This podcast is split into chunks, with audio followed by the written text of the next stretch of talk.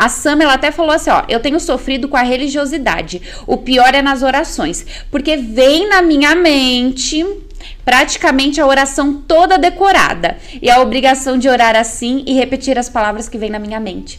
É só essa questão da oração decorada, eu lembro muito na escolinha que a gente orar pelo lanchinho era sempre a minha a mesma oração.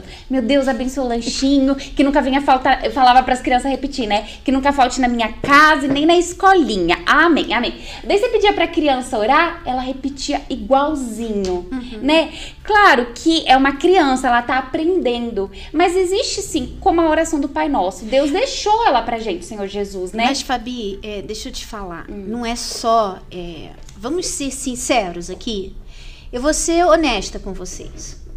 Quando eu faço qualquer coisa sem pensar se eu vou para a igreja é porque já virou uma rotina. Por exemplo, eu sou esposa de pastor.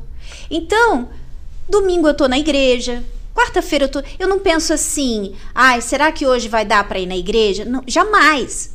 É assim, é ritual, é, é, é ritual. Né? Sagrado. Né? É, sagrado, sagrado, é uma coisa sagrada para mim. Eu vou estar tá na igreja.